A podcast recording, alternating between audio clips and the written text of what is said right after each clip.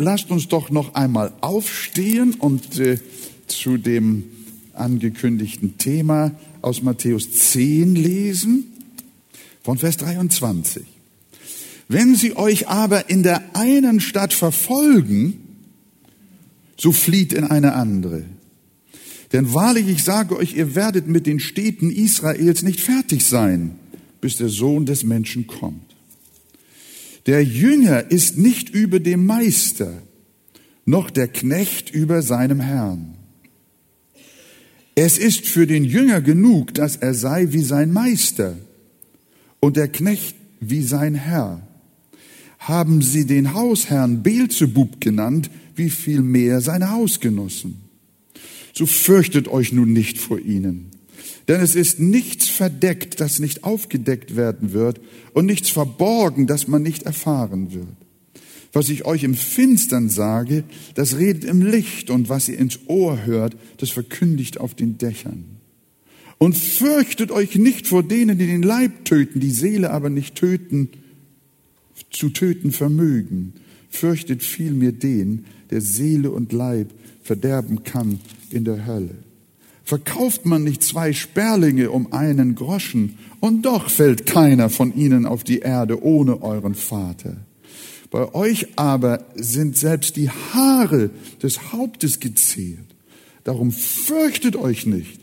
Ihr seid mehr als viele Sperlinge. Jeder nun, der mich bekennt vor den Menschen, den will ich auch bekennen vor meinem Vater im Himmel. Wer mich aber verleugnet vor den Menschen, den will ich auch verleugnen vor meinem Vater im Himmel. Bis dahin das Wort aus der Schrift und wir nehmen Platz miteinander. Gott segne euch. Es geht eigentlich um diesen Schlussvers, der eigentlich den ganzen Abschnitt zusammenfasst. Wer mich bekennt vor den Menschen, den will auch ich bekennen vor meinem himmlischen Vater. Damit meint der Herr Jesus natürlich seine Jünger, die wiedergeboren sind. Es gab und gibt auch heute noch Jünger, die nicht wiedergeboren sind. Zum Beispiel Judas. Der hat Jesus auch eine Zeit lang bekannt und sich zu ihm bekannt, aber wie wir wissen, war das nur eine Sache seiner Lippen und nicht seines Herzens. Als es dann aber ernst wurde, dann hat er Jesus verleugnet. Nicht nur das, sondern er hat ihn auch heimtückisch mit einem Kuss verraten. Und so gibt es auch heute Leute, die nennen sich Christen und sind auch in irgendeiner Form Christen und bekennen sich auch in irgendeiner Form zu ihm. Aber das sind Menschen, die nicht wirklich mit ihrem ganzen Herzen und mit all ihrer Liebe dahinter stehen und offensichtlich auch nicht wirklich neues Leben aus Gott bekommen haben. Sie sind äußere Bekenner oder wie manchmal gesagt wird, Namenchristen. Du hast den Namen, dass du lebst, aber du bist tot, sagt die Offenbarung zu einer Gemeinde. Und zu dieser Kategorie von Bekennern gehören die, von denen Jesus sagt, es werden nicht alle, die zu mir sagen, Herr, Herr, in das Himmelreich eingehen. Es werden viele zu mir an jenem Tage kommen und sagen, Herr, Herr, haben wir nicht in deinem Namen sogar große Wunder und Zeichen getan? Haben wir nicht, haben wir nicht, dreimal, haben wir nicht. Aber die Antwort, Jesus verleugnet sie. Er sagt, ich habe euch noch nie gekannt, weicht von mir Übeltäter. Das werde ich ihnen bekennen. Es ist äh, sehr bitter. Jesus verleugnet diese Menschen vor seinem himmlischen Vater, obwohl sie große Dinge in seinem Namen getan haben. Warum will Jesus sie aber dennoch nicht kennen? Weil sie in ihrem Herzen nicht wirklich zu ihm gehört haben. Sie haben das Bekenntnis zu Christus nur deshalb abgelegt, weil sie irgendeine andere Sache mit dem christlichen Glauben im Sinn hatten, die nicht wirklich Jesus betrifft und betraf. Wir haben von Leuten gehört, die ließen sich nur deshalb taufen, weil sie dann einen Job in der Kirche bekamen. Das kann man manchmal in der Zeitung lesen. Andere bekennen sich irgendwie zu Jesus, weil seine Reden auch guten Stoff für politische, sozialpolitische Karriere beinhaltet und mit sich bringt.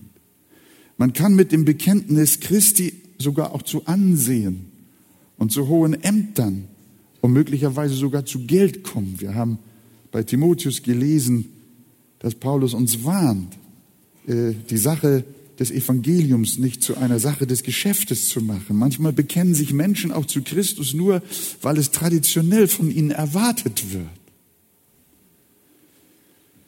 Nicht selten sind auch junge Leute mit ihren Eltern zur Gemeinde gegangen, weil sie die nicht enttäuschen wollten. Sie wollten lieb zu ihren Eltern sein, auch gehorsam. Das ist ja auch richtig so.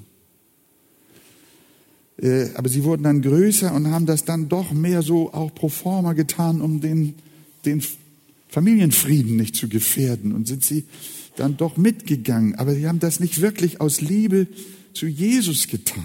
Deshalb ist auch jetzt, bevor wir weitergehen, in diesem Text meine Frage, auch hier heute Morgen, äh, die Frage an dich, warum bist du ein christlicher Bekenner? Warum sagst du, du bist Christ? Warum bekennst du dich in irgendeiner Form auch zu Jesus oder auch zur Gemeinde? Weil es die Arche von dir erwartet? Weil es Pflicht ist, weil du findest, dass Religion etwas Gutes ist und dass die Gesellschaft das braucht, die so sehr verfällt und deswegen muss man irgendwie ein religiöses, christliches Gegengewicht doch auch aufbauen. Vielleicht auch nur, weil du auffallen willst. Es gab auch schon ganz schräge Vögel. Die haben Religion und das, den christlichen Glauben und das Bekenntnis im Mund gehabt und haben sich dabei selber mehr wichtig gemacht als das, was sie inhaltlich eigentlich vortragen wollten.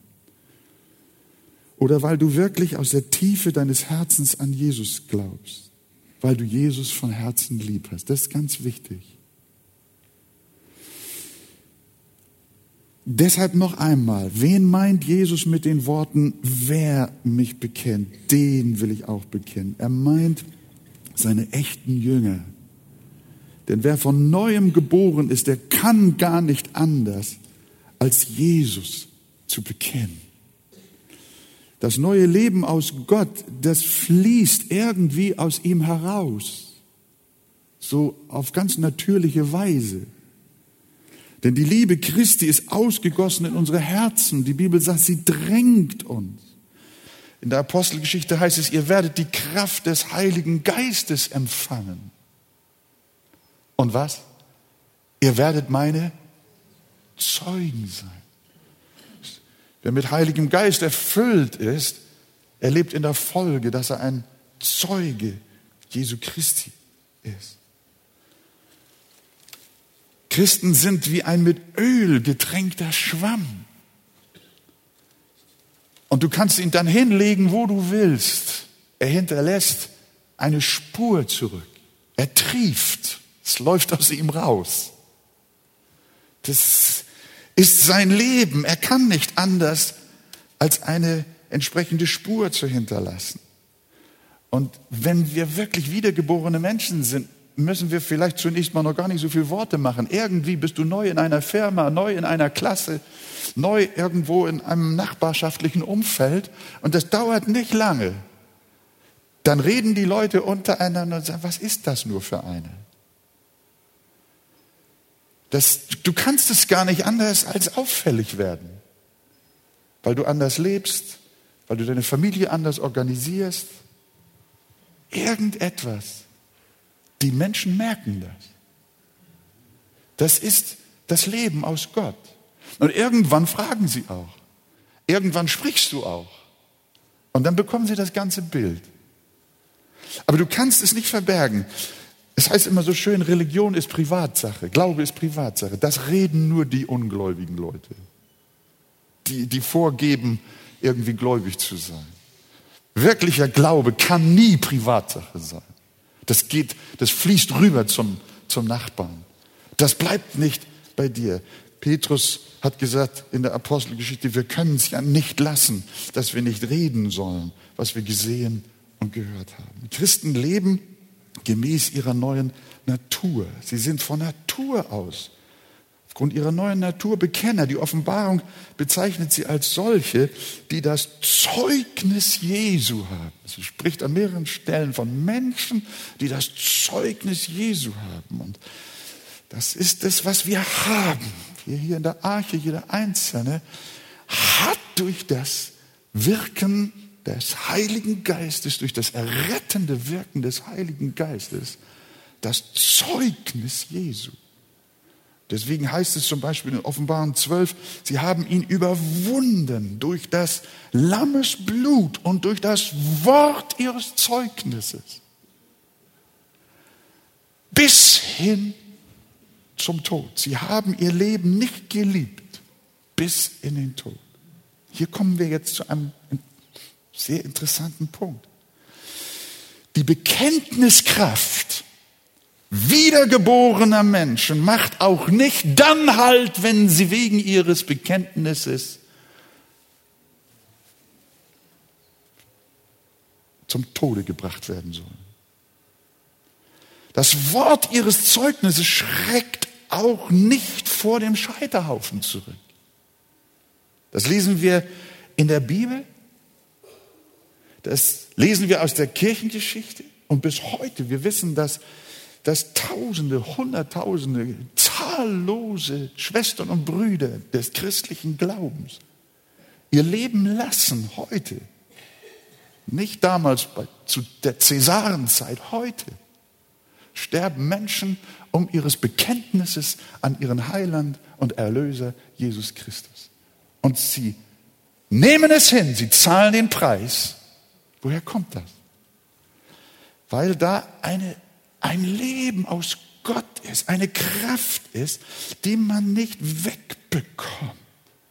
Und da kommen wir ja zu unserem Text, den Jesus hier uns auch vorgelegt hat. Haben Sie den Hausherrn Beelzebub genannt, also den Meister? Wie viel mehr werden Sie seine Hausgenossen, seine Jünger so nennen? So wie sie Jesus verleumdet und verfolgt haben, so werden sie auch uns verfolgen. Etwas anderes sollten wir nicht erwarten. Die Welt wird uns keinen Hof machen. Eher wird sie Moslems loben oder den Dalai Lama preisen, als bekennende Christen ernst zu nehmen. Die nennt man dann lieber Fundamentalisten und stellt sie mit Terroristen auf eine Stufe. Nicht nur in Ländern der gewalttätigen Christenverfolgung, sondern auch in Deutschland hat Christsein einen hohen Preis. Hört, was Jesus weiter sagt. Ich spreche jetzt weitgehend zu Menschen, die echte Bekenner sind. Und sollten einige hier sein, die noch nicht genau wissen, wo sie stehen, dann hör doch auch gut zu. Der Herr Jesus will heute Morgen auch durch das Bekenntnis dieser Predigt Menschen erretten, nicht erst am nächsten Besuchersonntag. Heute ist schon der Tag des Heils. Und Jesus sagt zu seinen Jüngern, die er gesandt hat in die Städte und gesagt hat, wenn ihr in eine Stadt kommt und sie euch verfolgen und wegjagen, raus da aus der Stadt, macht keinen Krieg, macht keinen Kampf, keinen Widerstand, keine Gewalt, flieht aus der Stadt und geht in die nächste Stadt. Und ihr werdet noch Jahre brauchen, ja bis ich wiederkomme, wird es so viele Städte in Israel und in der ganzen Welt geben, die das Evangelium noch brauchen. Aber es wird euch so geschehen. Ihr werdet verfolgt werden. Bekenntnis und Verfolgung gehören immer zusammen. Das gibt es gar nicht. Und er sagt, geht raus. Aber, sagt er, Macht euch keine Sorgen, sondern fürchtet euch nicht. Und er sagt, kauft mal zwei Sperlinge für einen Groschen. Dennoch fällt keiner von ihnen auf die Erde ohne euren Vater. Da schiebt Jesus eine wunderbare Lehre über göttliche Souveränität und Vorsehung mit hinein und sagt, schaut einmal, nicht ein einziger Vogel, der vielleicht vom Himmel fällt oder durch den Frost erfriert. Nicht einer wird sterben, ohne dass es nicht den Willen Gottes betrifft oder durch den Willen Gottes geschieht. Und dann sagt er noch weiter, noch nicht einmal ein Haar fällt von eurem Haupt. Oder hier an dieser Stelle, nun sind aber eure Haare auf dem Haupt gezählt. Stell dir mal vor, ich habe gelesen, im Durchschnitt hat jeder Mann und jede Frau, da sind wir uns alle gleich, 140.000 Haare auf dem Kopf. Wer hat sie schon mal gezählt? Der Friseur sagt mir immer, ich hätte noch viel mehr. Das muss man sich mal vorstellen. Jesus sagt, alle eure Haare sind gezählt. Damit will er sagen, ich mache mir Sorge, ich kümmere mich um jedes einzelne dieser Haare. Jedes einzelne Haar auf unserem Haupt ist individuell. Und dann appelliert der Heiland an uns und sagt, fürchtet euch nicht, wenn ich schon über die Sperlinge wache und sogar über eure Haare, was meint ihr, wie viel mehr werde ich aufpassen, wenn ihr Zeugnis von mir ablegt? Und dann kommt dieser Satz. Wer nun, er sagt, nun aber sind auch eure Haare gezählt, darum fürchtet euch nicht, ihr seid besser als viele Sperlinge. Und jetzt sagt er, wer nun mich bekennt vor den Menschen, vor dem werde ich, den werde ich auch bekennen vor meinem himmlischen Vater. Auch wenn wir Nachteile erleiden, auch wenn wir verlästert oder gar getötet werden, wir brauchen uns keine Sorgen zu machen. Nicht ein Haar von unserem Haupt geht verloren. Und wenn wir tatsächlich um Jesu willen umkommen, dann sollten wir, wie es bei Petrus auch heißt, sollte das geschehen, um anzuzeigen, mit welchem Tod er Gott preisen würde. Wir wissen alle nicht, liebe Geschwister, wie das in unserem Land weitergeht. Wir könnten uns über die gesellschaftliche Entwicklung und die Ausgrenzung wiedergeborener Christen, die daran festhalten, dass Jesus Christus der einzige Retter der Menschen ist und dass ohne ihn niemand zum Vater kommen kann.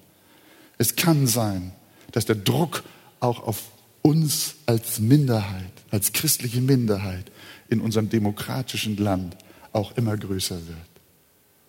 Die antichristlichen Kräfte, sie äh, sammeln sich zusammen und tun sich zusammen. Aber wir dürfen unser Bekenntnis furchtlos weitergeben, bis an den Tod. Der wiedergeborene Bischof Festo Kivingere aus Uganda, von dem wir vor einigen Jahren sehr viel gehört haben, der hat ein Buch über die christlichen Märtyrer seines Landes geschrieben. Und im Jahr 1885, so berichtet er, mussten drei christliche Jungs ihr Blut für Jesus vergießen. Der jüngste war elf und der älteste war 15 und der dritte lag dazwischen. Der damalige König hatte diese drei inhaftiert, weil diese Kinder noch an, an Jesus festhalten wollten. Und dann sollten sie verbrannt werden, obwohl die Eltern um das Leben ihrer Kinder gekämpft haben. Aber unmittelbar, bevor sie dann auch zu, diesem, zu dieser Hinrichtung gingen oder geführt wurden, dann haben sie noch einen Boten zum König gesandt mit der Botschaft, sagt seiner Majestät, dass er unsere Körper in ein Feuer gebracht hat, in dem wir nicht lange sein werden, sondern wir werden ganz schnell bei Jesus sein, was auch viel besser ist. Aber er soll doch Buße tun und sich bekehren, sonst wird er in einem Feuer brennen, das nie verlöschen und aus dem er nie herauskommen wird. Das muss man sich mal vorstellen. Das ist ein Teenager, ein Elfjähriger. Das können die doch nicht, das ist doch nicht anerzogen.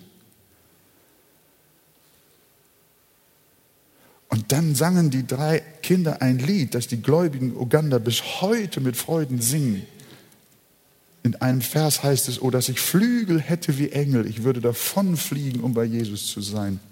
Weiter wird noch berichtet, dass der kleine Yusufu noch gerufen haben soll, schneidet mir doch die Arme ab, damit ich nicht noch in Versuchung gerate, im Feuer um mein Leben zu kämpfen. In dem Feuer, das mich zu Christus bringt. 40 Menschen, die das mitbeobachtet haben, sind zu Jesus gekommen. Drei sind gestorben, 40 sind errettet worden. Hinterher hat es in Uganda eine gewaltige Erweckung gegeben, deren Spuren bis heute noch zu sehen sind. Ein großes Geheimnis, Apostelgeschichte. Der eine wird durch Engelhand aus dem Gefängnis befreit und der andere wird enthauptet. Gott wirkt souverän. Aber wir haben den Geist des Zeugnisses in unserem Herzen. Dieses Zeugnis, dieser Geist des Zeugnisses kann in keinem seiner Kinder ausgelöscht werden. Auch bei uns nicht, weil der unvergängliche Same des Wortes Gottes auch in uns wohnt, sind und bleiben wir eine bekennende Gemeinde. Wollen wir eine bekennende Gemeinde sein? Auch wenn wir gesellschaftlich geächtet werden? Nun kommt natürlich die Frage, ob wir denn niemals versagen. Obwohl wiedergeboren, halten wir immer und ohne Ausnahme das Bekenntnis hoch oder schämen wir uns manchmal? Die Frage sollst du nicht durch eine erhobene Hand jetzt beantworten, sondern in deinem Herzen. Mir ist es auch so oft gegangen, dass ich manchmal geschwiegen habe wegen der Unannehmlichkeiten, die mir möglicherweise aus einem Zeugnis erwachsen sind. Das muss ich wirklich bekennen. Ich glaube, wir alle kennen auch als ernst und aufrichtige Gotteskinder solche Situationen. Ist das nur ein Zeichen dafür, dass wir nicht wiedergeboren sind? Nein. Wir dürfen nicht vergessen, dass wir neben der neuen auch noch die alte Natur haben. Darf ich jetzt mal fragen, wer hat noch seine alte Natur dabei?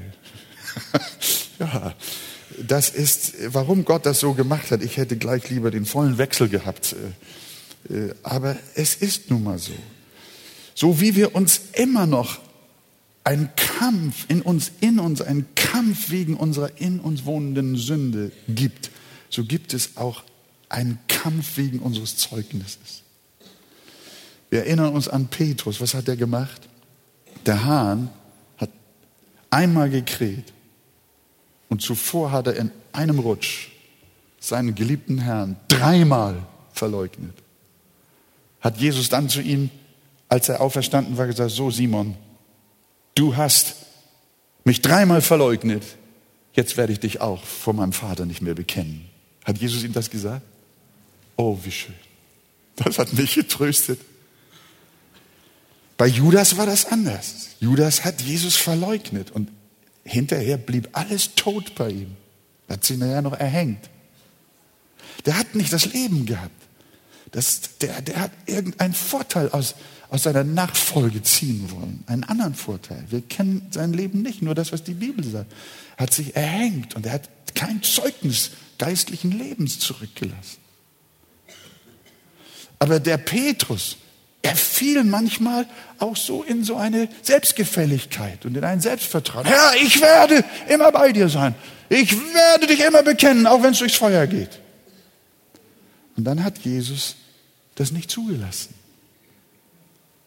Aber als Petrus seinen Herrn verleugnet hatte und der Hahn, den Hahnenschrei er hörte, was war dann mit Petrus?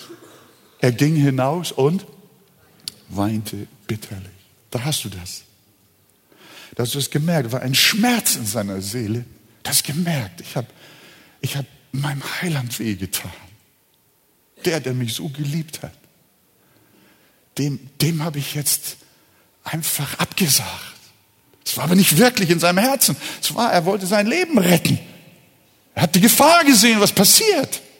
Und Jesus, und das ist das Schöne,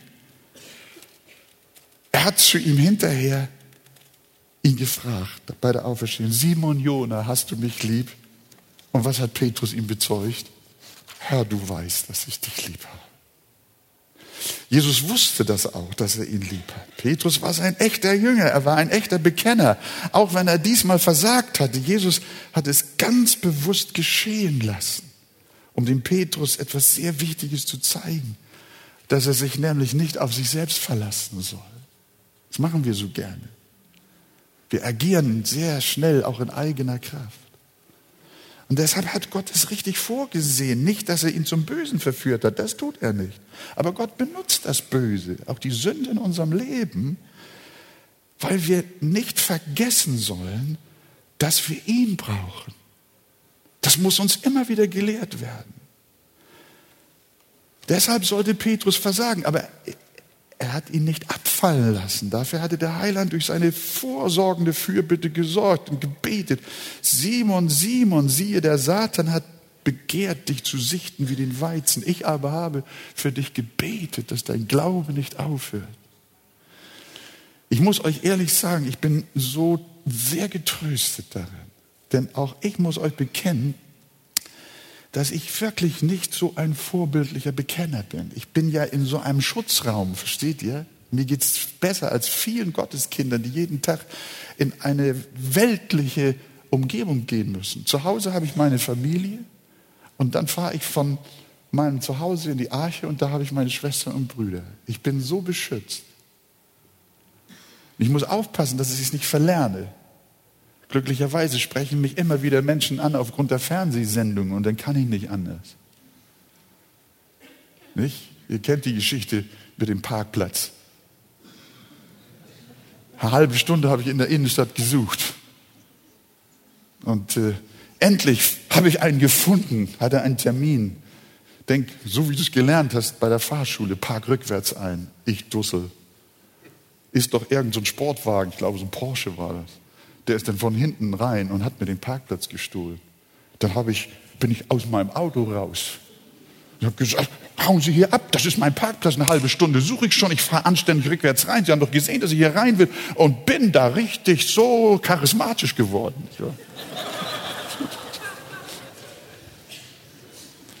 Und auf einmal guckt er mich von oben bis unten an und sagt, oh, sagt er, am Sonntag haben Sie aber schöner gepredigt. Das,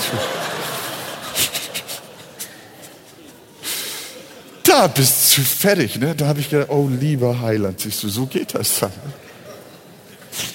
Insofern, insofern sorgt der Herr Jesus auch bei mir dafür, dass ich in Situationen hineingerate, äh, dass ich auch bekennen muss und dass ich anständig leben und anständig wandeln muss. Aber ich muss wirklich sagen, ich danke Gott dafür, dass äh, er mir auch verzeiht, dass ich mich auch mit Petrus eins machen kann und sagen, Herr Jesus, vergib mir das mit meinem Bekenntnis ist das nicht so weit her. Ich brauche da Hilfe. Wir haben ja auch Abendmahl nachher. Wenn wir noch ein Stück weitergehen, werden wir vielleicht noch mehr auch und intensiver, detaillierter noch darüber nachdenken. Ich glaube einfach, dass, äh, dass der Herr auch durch diese Botschaften letzten Sonntag und auch heute, dass er auch unser Gewissen ansprechen möchte, dass er uns an sein Herz ziehen möchte und sagt, Simon, Jona, ich habe für euch gebetet, ich habe für dich gebetet, dass dein Glaube nicht aufhört. Du sollst ein stärkerer Bekenner werden. Du, ich weiß, du hast mich lieb, aber du versagst so sehr häufig. Darum, so wie du durch die Kraft des Geistes die in dir immer noch wohnende Sünde überwindest, so überwinde in demselben Heiligen Geist auch die Trägheit deines Fleisches. Wir müssen das, das Thema bekennen, Zeugnis geben, müssen wir genauso einordnen wie unsere noch in uns verbleibende Sünde, mit der wir immer noch kämpfen. Das ist eine Frage der Heiligung. So wie wir unseren Zorn überwinden möchten, so wie wir andere Sündenmuster, die wir noch haben, überwinden möchten durch die Kraft Gottes, durch die Gnade des Herrn, so müssen wir sehen, dass das Versagen auch lebendige Zeugen zu sein, persönliche Evangelisation auch äh, auszuüben, dass wir da einen Kampf mit unserem Fleisch zu kämpfen haben. Und das liegt eigentlich auf einer Linie. Die Trägheit unseres Fleisches will uns immer aufhalten, ein fröhlicher und unbeschwerter Bekenner zu sein. Zeugnis geben und lernen, Jesus vor den Menschen bekennen, ist einerseits, haben wir anfangs gesagt, ein, ein, ein, ein, ein, ein, ein, ja, ein Überfließen unseres neuen Lebens, das wir nicht für uns behalten können. Bekennen ist die Natur des neuen Lebens. Aber weil unsere alte Natur noch da ist, ist das andere ebenso war, dass auch das Zeugnis geben eine geistliche Disziplin ist. Wir haben darüber gesprochen in der Reihe, als wir den ersten Timotheusbrief betrachtet haben. Da hatten wir das Thema dass die geistliche Übung viel mehr bedeutet und viel wichtiger ist als die leibliche Übung, weil die leibliche Übung nur für diese Zeit ist und unseren sterblichen Körper betrifft. Aber die geistliche Übung ist nützlich für diese Zeit, für dieses Leben und das ewige Leben. Und ihr erinnert euch, da haben wir zwei Disziplinen besonders herausgehoben. Das war das persönliche Gebet und der persönliche Umgang mit der Bibel, das tägliche Leben und Wandeln mit Gott. Wir haben Stichworte gegeben über Fasten und auch der Umgang mit Geld. Es gibt geistliche Disziplinen. Auf der einen Seite erleben wir, wie der Heilige Geist uns treibt und uns das schenkt durch seine Gnade. Und auf der anderen Seite führt uns derselbe Heilige Geist auch dahin, dass wir bewusst uns auch disziplinieren, jeden Tag auch eine Zeit zu organisieren, um auch mit Gottes Wort uns zu beschäftigen, dass wir auch, dass wir auch den Segen täglich aus der Schrift ziehen und mit der Schrift beten. Wir haben da viel drüber gesprochen und man muss noch mehr darüber sprechen und es auch tun. Und so müssen wir verstehen, liebe Gemeinde, dass Zeugnis geben auch zu den geistlichen Disziplinen gehört, in denen wiedergeborene Menschen sich richtig üben.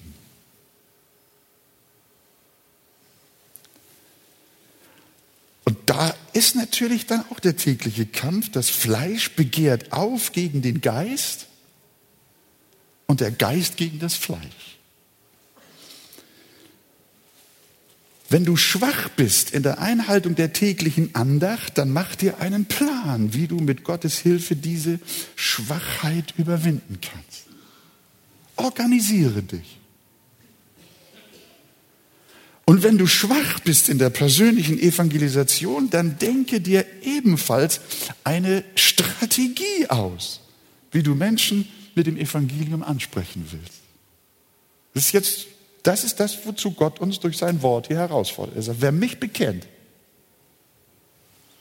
den will ich auch bekennen. Und darum geht es jetzt. Das wollen wir heute Morgen lernen. Wir wollen uns ansprechen lassen. Nicht nur für nächsten Sonntag. Das ist natürlich jetzt der aktuelle Anlass. Aber das gilt für unser Leben. Wie nimmst du dir ganz bewusst vor?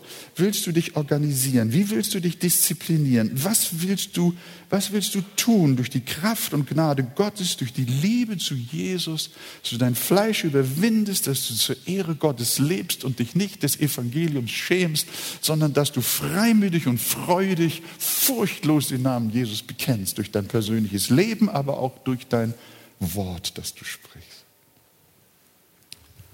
Da darfst du drüber nachdenken heute. Kannst du den ganzen Sonntag drüber nachdenken. Du übst dich ganz konkret darin, nicht mehr zornig zu werden, nicht mehr zu schwatzen und überflüssiges Gerede zu vermeiden oder pornischen, pornografischen Versuchungen aus dem Wege zu gehen. Du übst dich im Vertrauen auf Gottes Beistand in der Heiligung. Du übst dich im täglichen Umgang mit der Bibel, Gebet, aber wie ist es mit der Disziplin der persönlichen Evangelisation? Es gibt Christen, die sich zum Beispiel vornehmen, wenn sie in der Öffentlichkeit essen. Das habe ich auch schon mal gemacht. Ich bin da aber auch wieder von abgekommen. Deswegen predige ich mir auch selber. Aber ich habe diese, diese, diese Idee als einen enorm guten Anstoß empfunden. Ein paar praktische Beispiele. Er hat gesagt, äh, äh, mir ist mal aufgefallen, dass äh, äh, islamische Frauen furchtlos mit dem Kopftuch hier also durch die Gegend laufen, wollen es noch nicht mal in der Schule absetzen und äh, immer wollen sie das Zeichen ihres Glaubens, ihre Religion dabei haben. Da sagt er, und ich, ich schäme mich, wenn ich in der Kantine bin, in meiner Firma, richtig auffällig die Hände zu falten und jeden, der gerade zu mir hinguckt, sehen zu lassen, dass ich Gott für mein Essen danke. Er, er sagt mir, das habe ich immer so ein bisschen schnell über Heiland segne die Speise. Amen, Amen, Amen, schnell, schnell, schnell, schnell. Und jetzt hat er das so gemacht und hat gesagt, jetzt bete ich.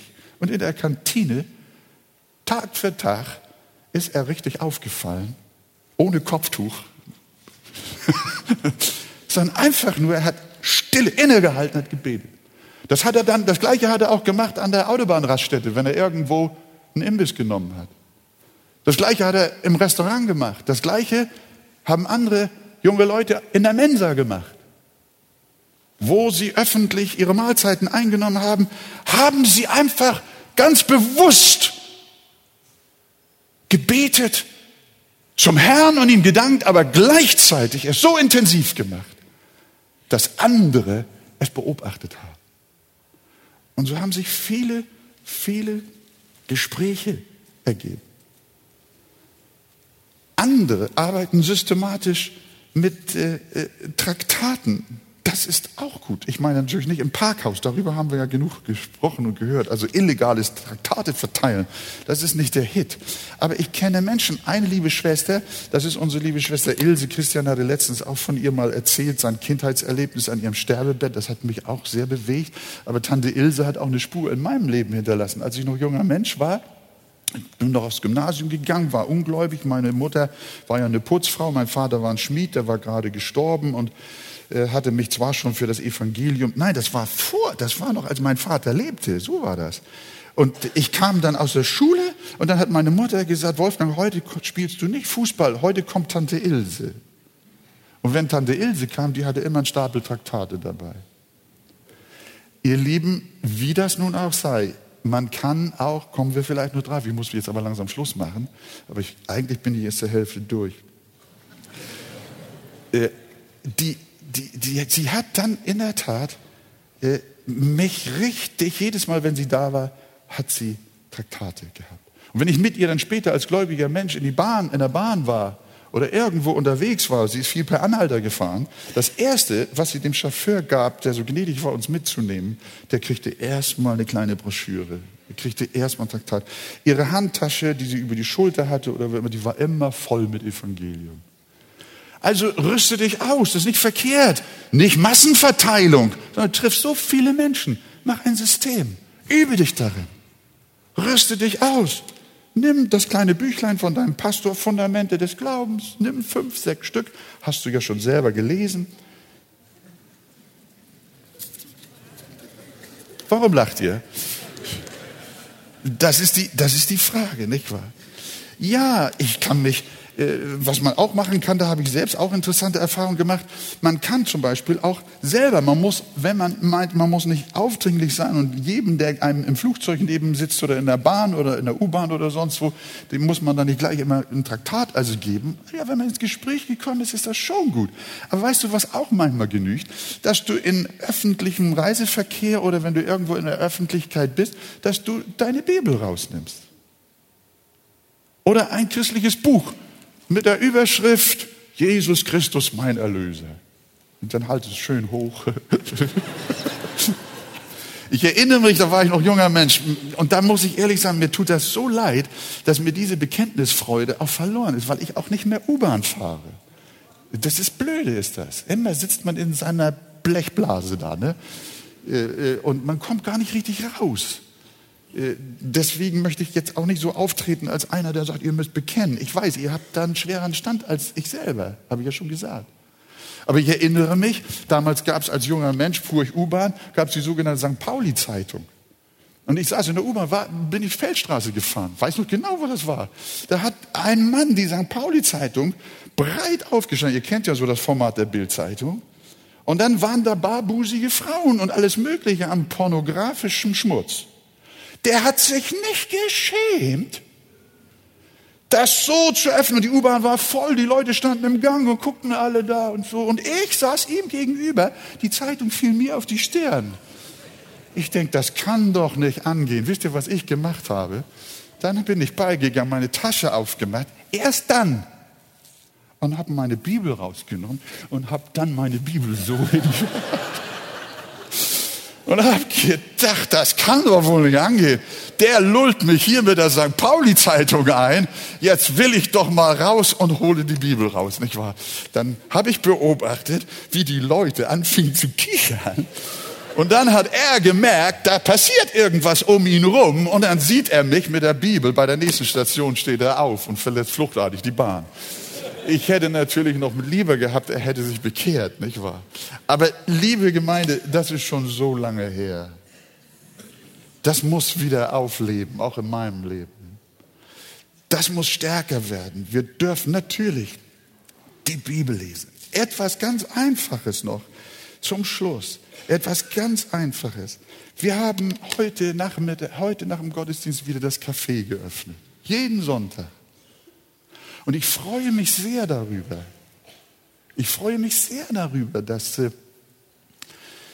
ihr euch als Gotteskinder und befreundete Familien und Ehepaare und Singles und die ihr euch schon lange kennt und die ihr euch auch sympathisch findet und so weiter. Ich finde das ganz toll, dass ihr den Gottesdienst und die Zeit nach dem Gottesdienst nutzt, dass ihr zusammen seid und auch mit euch einander redet und so weiter. Und ja, ich verstehe auch, dass einige ganz schnell nach Hause müssen, weil ja da auch wieder Verpflichtungen warten. Aber wir könnten mit so einer ganz kleinen Disziplinarmaßnahme beginnen. Wir könnten mal überlegen, ob wir nicht uns ganz bewusst nach dem Gottesdienst die Zeit nehmen, im Café mal zu schauen, wo sind Menschen, denen ich noch nicht begegnet bin, denen ich noch nicht guten Tag gesagt habe, denen ich noch nicht, die ich noch nicht gefragt habe, wer seid ihr, wo kommt ihr her? Und da gibt es so viele Gespräche. Das ist eine Frage der geistlichen Disziplin. Wer mich bekennt, vor den will ich, vor den Menschen, den will ich auch bekennen vor meinem himmlischen Vater. Es liegt ein ganz großer Segen darauf, auch äh, unglaubliche Freude. Der Dienst am Herrn wird ja immer mit Freude und einem glücklichen Herzen belohnt. Jesus bekennt sich nicht erst im Himmel zu dir, sondern er bekennt sich schon hier auf Erden zu dir und macht dich überglücklich. Wenn du ihm gedient hast, indem du jemandem ein Zeugnis gesagt hast, da springt dein Herz vor Freude. Und wenn du ihn sogar noch zum Heiland führen konntest, dann bist du der glücklichste Mensch, den es auf Erden gibt. Es ist Freude im Himmel über einen Sünder, der Buße tut. Wenn im Himmel Freude ist, dann ist auch Freude und Wonne in deinem Herzen. Und dann denke nochmal an unser Textwort. Wer mich bekennt, den will ich auch bekennen. Wie herrlich sind diese Worte. Denk einmal darüber nach, wie herrlich das sein wird. Wir werden dann im Himmel sein und dann steht Jesus da. Und weil er sein Leben gelassen hat. Und es kommt die Frage auf, wer ist der? Wer ist dieser Wolfgang Wegert? Und dann höre ich, es ist mein Kind. Ich habe sein Blut, mein Blut für ihn vergossen. Ich habe ihn gerecht gemacht. Ich bin für seine Sünde gestorben. Er gehört mir. Ihm gehört das Himmelreich. Vater, lass ihn ein. Lass ihn zu dir kommen. Wie schön wird das sein, wenn Jesus sich zu uns bekennen wird. Freust du dich darauf? Und das wird eine ganz große Freude sein. Und dann heißt es, recht so, du tüchtiger und treuer Knecht, du bist über wenigem treu gewesen, ich will dich über viel setzen.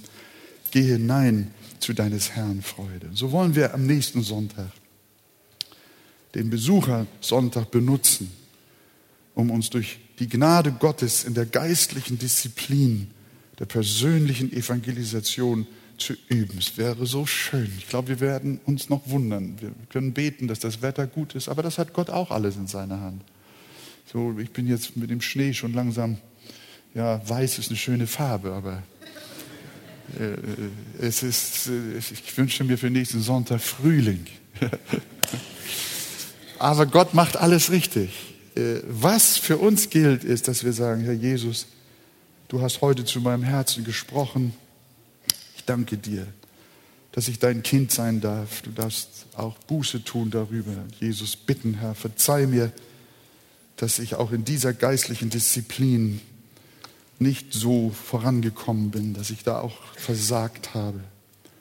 Aber du sagst, Herr, gib mir für die kommende Woche Kraft, nimm noch ein paar Zettel mit, sprich deine Nachbarn an. Es gibt so viele Möglichkeiten, wie wir auch uns darin üben können. Ich weiß noch einmal, war ich bei Tobias auf dem Geburtstag, habe ich mich so gefreut. Und ich dachte, ich treffe da nur unsere Arche-Freunde. Und dann war der Nachbar da. Und dann haben wir auch mit dem Nachbarn über Jesus gesprochen. Hast ihn eingeladen zu deinem Geburtstag, auf der Nachbarschaft, Kontakte gepflegt, Menschen gesucht, sie mitgebracht. Der Herr wird euch Menschen geben, die mit euch in die Arche kommen. Und wir beten sehr dafür, dass sie auf wunderbare Weise gerettet werden. Ich glaube, wir freuen uns alle auf diesen wunderbaren Sonntag nächste Woche und darüber hinaus. In Jesu Namen. Amen.